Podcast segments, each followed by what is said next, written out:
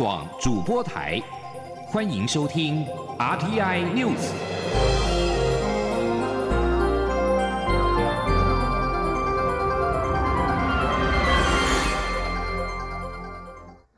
各位好，我是张旭华，欢迎收听这节央广主播台提供给您的 RTI News。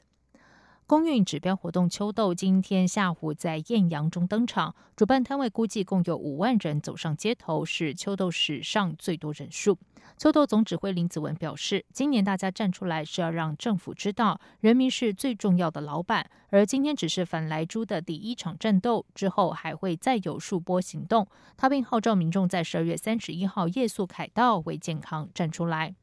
而今年秋斗结束之后，总统府发言人张敦涵晚间表示，总统府尊重人民集会游行自由，对于相关团体的诉求，执政团队会谦卑倾听，也会和人民持续沟通，广纳有建设性的建议，让政府各项施政做得更好。行政院秘书长李梦燕表示，今天的游行活动诉求相当多元，议题涉及行政院相关部会，包含卫福部、农委会、教育部、经济部、财政部、环保署等相关部会，一定会倾听、搜集今天游行民众以及团体所提出的诉求，并且持续向社会沟通，说明目前行政部门的规划措施。李梦燕特别强调，有关多数民众关心明年美猪进口后食品安全，行政院已经指示各部会针对所属业管通路，从源头开始管理，切实掌握流向，目的就是让使用猪肉的业者、店家和食用猪肉的民众可以自己选，安心买，放心吃。而在劳动议题方面，劳动部回应表示，包括加强保障派遣劳工的权益、台湾劳工老年给付不足、建立基础年金议题、以工和本劳应同工同酬同权，以及有关以工开放的重大政策等等议题，劳动部会和相关单位演绎调整。国民党和民众党下午都参与了今年的秋斗游行，党主席江启臣当场向蔡英文总统下战帖，希望两个人能够针对开放莱克多巴胺美猪进口议题进行电视辩论。前总统马英九也呼吁蔡总统重启谈判，并告诉美国，台湾人欢迎美猪，反对莱猪。民众党秘书长谢立功则表示，游行只是一个开始，希望能够以行动唤醒沉睡的蔡政府。记者欧阳梦平报道。今年的秋斗今天下午在凯道登场，国民党、民众党都参与支持反毒株、反双标、反党国的诉求。国民党由党主席江启臣领军，包括前总统马英九、前副总统吴敦义、前主席朱立伦以及新北市长侯友谊都出席。马英九在台上发表演说时，批评蔡政府一党专政、独裁，才会不顾六成民众的反对，不与部会及国会商量，也不管猪农的生计，强行开放来猪进口。他指出，现在全世界有一百六十个，超过八成的国家都禁止使用莱克多巴胺，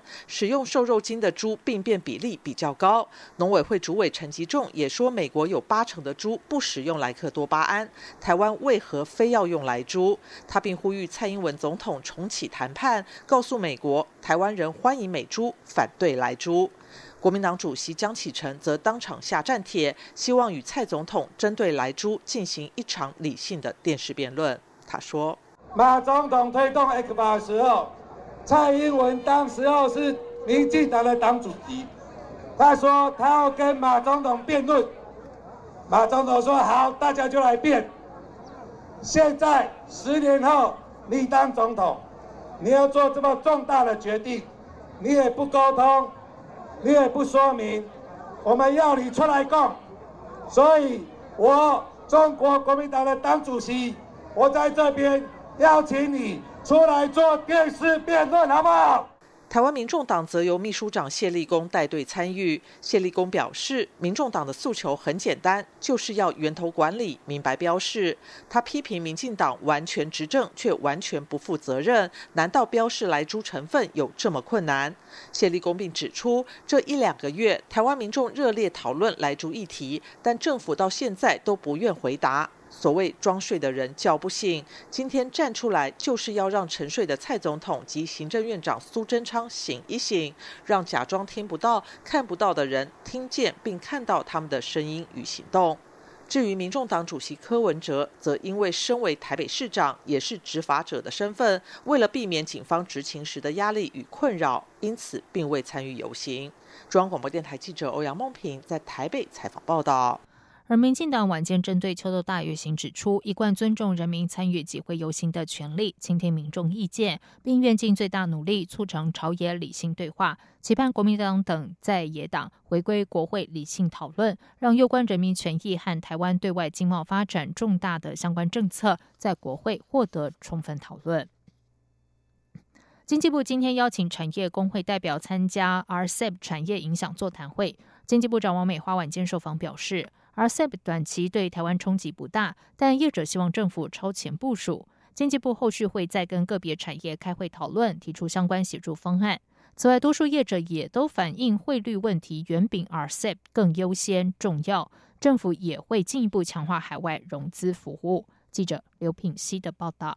亚太十五国日前签署区域全面经济伙伴协定 RCEP。宣告全球最大自贸区诞生，关税废除率达百分之九十一。台湾没有加入，外界担忧恐被边缘化。经济部二十二号下午邀集石化、钢铁、车辆、塑胶与纺织五大恐受冲击的产业开会，交换意见。行政院副院长沈荣金、政务委员兼国发会主委龚明鑫也亲自出席。经济部长王美花晚间受访表示。日本与中国、日本与韩国各自形成 FTA，但纺织、机械、石化、上游、螺丝、螺帽等较敏感品降税的幅度不大，短期来看对台湾影响不大，但仍要思考中长期的冲击。业者认为政府应该超前部署，应该协助留在台湾的中小型产业升级差异化。他说：“比如说啊，在石化业，那石化业也提到留在台湾一定要去高值化。”所以这个怎么样去高质化的做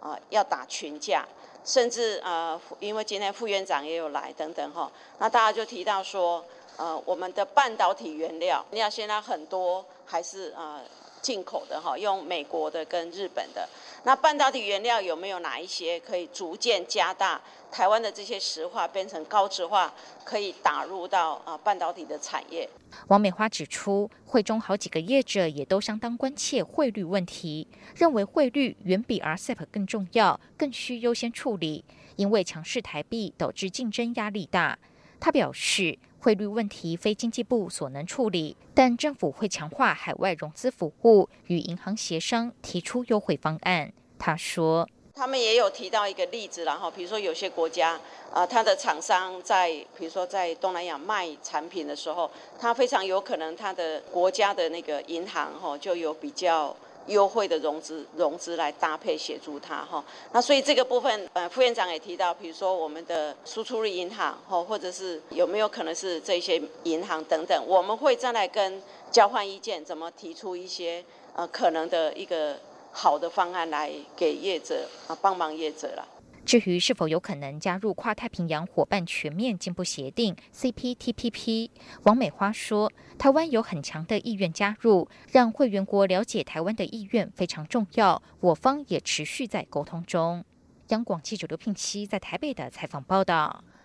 COVID-19 武汉肺炎秋冬防疫专案将于十二月一号实施，届时包含国人在内的所有入境及转机旅客都需要减服登机前三天内检验阴性报告。外界质疑此举等于是拒绝染疫的国人返台。对此，中央流行疫情指挥中心发言人庄仁祥今天表示，可能可以以专案处理，指挥中心会再评估规划。请听刘品熙的报道。国外的 COVID-19 疫苗频传捷报。疫情指挥中心指挥官陈时中日前透露，口袋里已经有疫苗。指挥中心发言人庄仁祥二十二号在记者会中表示，到目前为止，所有疫苗都还在临床试验阶段，台湾不可能全压在某一支疫苗。只要有进入临床试验第三期的疫苗，我方都会尽力联系，包括透过 COVAX 进洽厂商购买，以及国内自制，主要是要分散风险，尽早取得疫苗。保守估计，台湾在明年中可以施打到疫苗，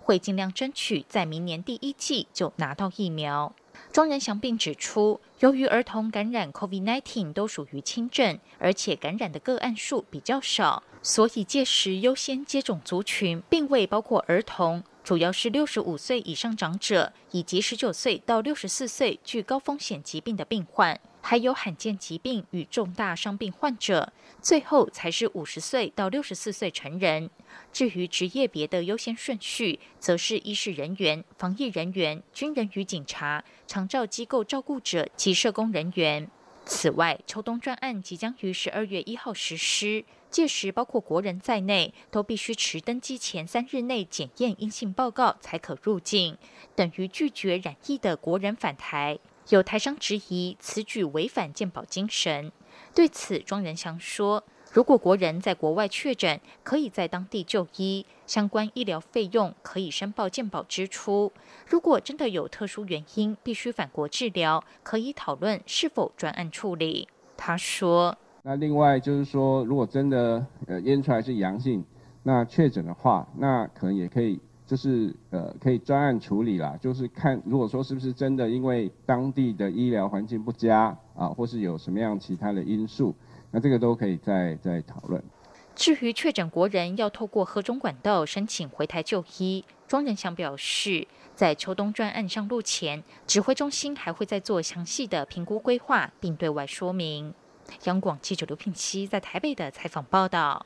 在外电消息方面，韩国疾病管理厅 KDCA 在二十一号午夜通报，新增了三百三十人感染武汉肺炎 COVID-19，低于前一天的三百八十六人。不过，这也是连续第五天通报单日新增确诊超过三百人。南韩官员警告，除非单日确诊人数大幅下降，否则可能调高社交距离规范的程度。一名官员二十一号表示，南韩正处于危急关头，如果未能阻止当前的扩散，恐怕将面临超过两波感染的大型全国性的疫情爆发。另外，在日本，日本放送协会 NHK 报道，日本大阪府今天新增了四百九十例 COVID-19 确诊病例，创疫情爆发以来当地单日的新高纪录，甚至超过东京都的三百九十一例，成为今天日本新增病例最多的地区。大阪府已经连续两天单日新增病例超过了四百例，而东京都今天新增三百九十一例的确诊病例，连续五天单日病例超过三百例，也是新增病例最多的一个星期天。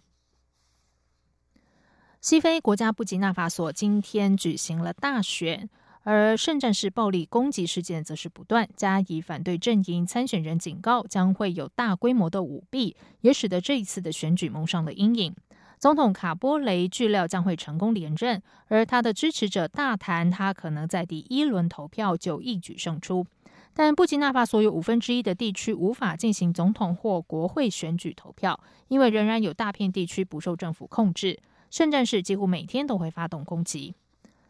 而近两年暴力事件迫使大约有一百万人离开家园，占全国的两千万人口中的百分之五。而且从二零一五年以来，至少已经有一千两百人因此丧命。地处内陆的布吉纳法索是全世界最贫穷的国家，安全危机在这次选举中居关键关键的地位。当局已经为了投票日部署数量未公开的部队。和卡波雷角逐总统大位的十二个反对派候选人当中，绝大多数都批评他未能阻止流血冲突。不过，政治学者特拉奥雷表示，卡波雷仍然是最被看好的胜选者，因为反对派未能团结支持单一候选人。以上，用广主播台，谢谢收听，